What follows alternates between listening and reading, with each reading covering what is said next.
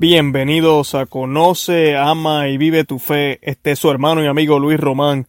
Y de verdad que estoy muy contento. El tema que vamos a tratar el día de hoy es el Santo Rosario y lo vamos a hacer en 10 minutos. Primero que nada, estamos en octubre, el mes de Rosario.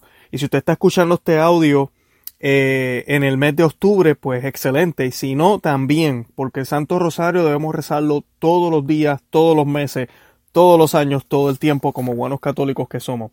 Este primero de octubre, la iglesia inició el mes del Santo Rosario, y según cuenta la historia en la antigüedad, eh, los romanos y los griegos solían coronar con rosas a las estatuas que representaban a sus dioses como símbolo del ofrecimiento de sus corazones a ellos.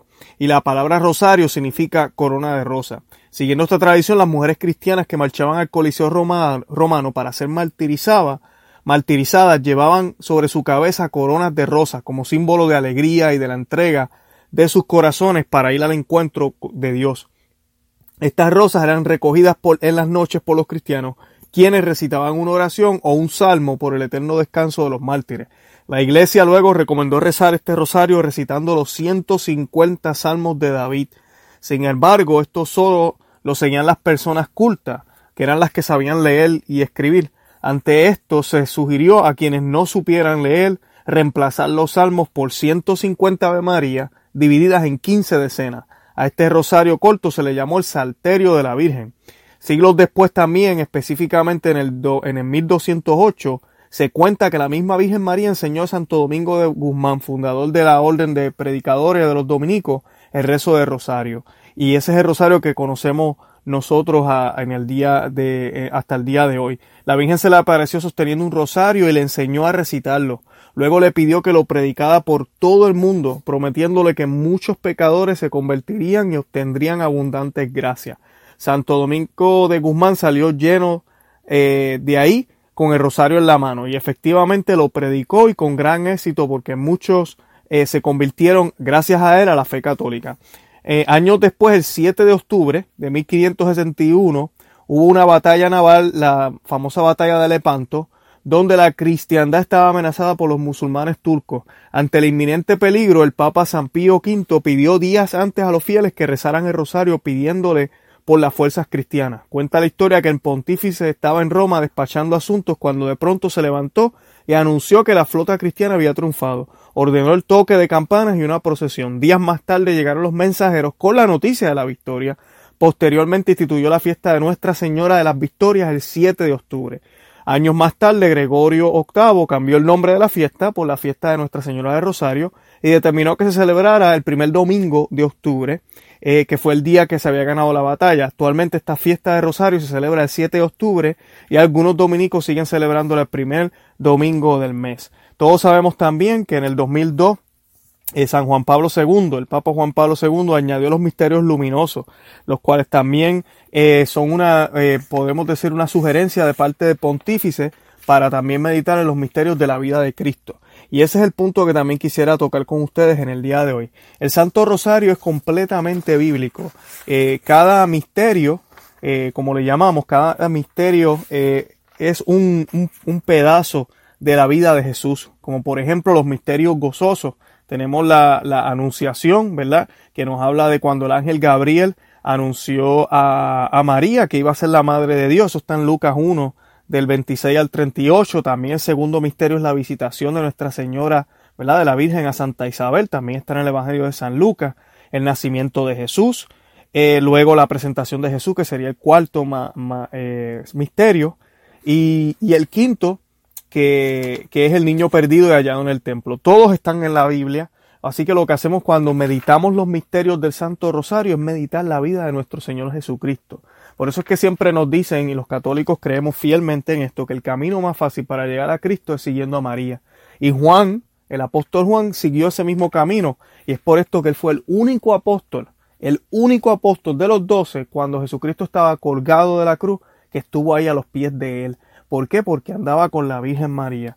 Así que el Santo Rosario nos puede llevar a acercarnos a Jesús, que esa es la meta, acercarnos a nuestro Salvador. Eh, y también nos ayuda a meditar la vida de nuestro Señor Jesucristo. Algunas personas critican que el rosario es muy repetitivo, que eso no es cristiano, que por qué ustedes los católicos hacen eso. Pues quisiera decirles que en Marcos 14:39 nos habla de cómo Jesucristo, cuando estaba en el huerto de Getsemaní, oraba y que luego cuando fue a hablar con los apóstoles los vio dormidos y les dijo a los apóstoles, ¿verdad? Que, que velaran, que se mantuvieran atentos y luego vuelve de nuevo a, su lugar donde él estaba dice las escrituras que volvió y repitió las mismas palabras, la misma oración. Así que nuestro Señor Jesucristo también hacía oraciones repetitivas. También tenemos la prueba de esto con el Padre Nuestro, que es una oración que se ha rezado desde el primer año que salieron los apóstoles y está escrita en los evangelios y es una oración que repetimos todos los cristianos y también tenemos la tradición judía con los salmos que los mencioné ahorita que se rezaban constantemente e inclusive los judíos se los memorizaban como alabanza, como oración, súplica al Dios Todopoderoso. Así que el repetir oraciones o repetir una oración que ha sido inspirada por Dios, inspirada por el Espíritu Santo, no le quita validez, porque la oración es como una flor. Nosotros, claro, tenemos que pedirle a la Virgencita que interceda por nosotros y a Dios por algo personal, algo del corazón, claro que sí. Pero al yo hacer una oración repetitiva que tal vez no es de mi autoría, es como cuando yo voy y quiero decirle a mi esposa que la amo, pero en vez de simplemente decirlo con mis palabras, voy y le compro un ramo de flores y vengo con ese buque y le digo que la amo, ¿verdad? Que es mucho más bonito así. Eso es lo que hacemos con las oraciones repetitivas, cualquier devoción que hagamos, pero hoy que estamos hablando del Santo Rosario, eso es lo que hacemos. Y pedimos la intercesión de la Santísima Virgen. La Santísima Virgen por su propia autoridad no es quien la que decide si, si nos va a conceder algo o no. La Santísima Virgen, al igual que hizo en las bodas de Caná, intercede por nosotros. Pero luego de que intercede por nosotros, nos da la orden a nosotros de hacer lo que Él nos diga, de hacer lo que Él nos conceda, de hacer la decisión que Él haya tomado, nuestro Dios, nuestro Señor. Y la Señora, nuestra Virgencita, está sentada a la derecha de Jesucristo, no a la derecha del Padre, a la derecha de Jesucristo, al igual que, que Bachiva estuvo sentada al lado del, rey Salomón. Exactamente lo mismo. Y dice la, las escrituras que Salomón le tenía un, un puesto eh, especial a su madre, al lado derecho del trono de él. Y asimismo Jesucristo, el nuevo Salomón, eh, heredero del rey David, hijo del rey David, al igual que, que Salomón, tiene también a su madre sentado a la derecha de él. Nunca olvidemos que el reino de Israel siempre fue llevado por una reina que era su madre, la madre del rey, y por el rey. Eh, ¿Por qué? Porque los reyes tenían múltiples esposas. Además de esto, eh, la Virgen es la que intercede por nosotros. Nunca olvidemos que el cuerpo de Cristo es un cuerpo que es eterno y es un cuerpo que sobrepasa la muerte. Si creemos en la vida en Cristo resucitado, debemos creer esto por fe. Así que los santos, cuando pasan de esta vida a la otra, no que no se corta ya la conexión que tenemos por, de, estar envueltos en, en, en, el manto de nuestro Señor Jesucristo o en el cuerpo de, de, Cristo, sino que al contrario, para ellos se, se intensifica, se fortalece más, pueden tener ahora acceso a otras gracias que nosotros no tenemos, porque ahora ellos están en la gloria. Es por esto que nos pueden escuchar y es por esto que las oraciones de ellos son escuchadas también. El Apocalipsis también nos habla de las oraciones de los santos, así que sabemos que esto es bíblico también. Y el Santo Rosario, como sabemos también, es una oración que nos puede eh, llevar a orar de corazón al Señor. Eh, a mí me encanta comenzar mi mañana siempre con el Santo Rosario. Eh, siempre hay una, una cosa que hay que recalcar y es que nosotros rezamos primero para llegar a la oración. Amigo que me escucha, si te da pereza, si te da trabajo rezar el rosario, te recomiendo que trates de hacer el hábito poco a poco y que recuerdes que no, que no siempre tienes que tener las ganas inmensas de hacer algo para que las cosas salgan bien. ¿Cuántas veces no nos levantamos sin ganas de ir a trabajar y pues tenemos que ir al trabajo y vamos al trabajo y hacemos todo lo que tenemos que hacer y cumplimos con nuestros deberes? Asimismo debemos hacer con la oración. Y el Santo Rosario, aunque no tengas el deseo, hazlo hazlo, empieza poco a poco, crea el hábito, trata de tener una hora en específica donde tú te sientes a orarlo. No debe tomarte más de media hora, unos 25 minutos, sino, ¿verdad? Si no haces las letanías y simplemente haces las ejucatolias, que son las, las normales, las que se hacen. Si le añadimos dos o tres oraciones, pues claro, vamos a tardarnos un poco más. Pero lo normal son unos 25, media hora. Eh, minutos, ¿verdad? O media hora. Así que de verdad que les recomiendo que hagan el rosario todos los días. Van a ver cómo la Virgencita, los santos, van a hacer que usted se acerque más al Señor. Y usted va a ver la diferencia en su vida de oración. Además de que va a poder comprender aún más la vida de Cristo.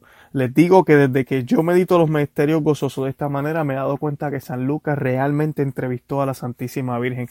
Cuando escucho los misterios luminosos me llevan a entender la Eucaristía mucho mejor. Cuando medito los misterios dolorosos es como si estuviera haciendo el Via Crucis, pero con tan solo cinco misterios y siento en el dolor y la pasión que vivió nuestro Señor Jesucristo. Y cuando veo los misterios gloriosos, me lleno de alegría al saber que nuestro Señor resucitó, que mandó al Paráclito, al Espíritu Santo y que Nuestra Señora, la Santísima Virgen, fue la primera en alcanzar esas glorias prometidas. Así que siempre tengan todo eso en mente, los exhorto a rezar el rosario y, y les pido de todo corazón que si les gustan estos audios, si les gusta la información que les estamos compartiendo, que nos visiten a nuestro website, a conoceamavivetufe.com, que vayan al podcast, al website del podcast, a la aplicación que estén utilizando, a iTunes, la que sea, y déjenos un rating ahí, déjenos un comentario eh, y escríbanos sus dudas y preguntas y sugerencias. De verdad que les deseo a todos lo mejor y aquí vamos a estar orando por ustedes y por su alma. Por favor, hagan lo mismo por nosotros. Que Dios me lo bendiga.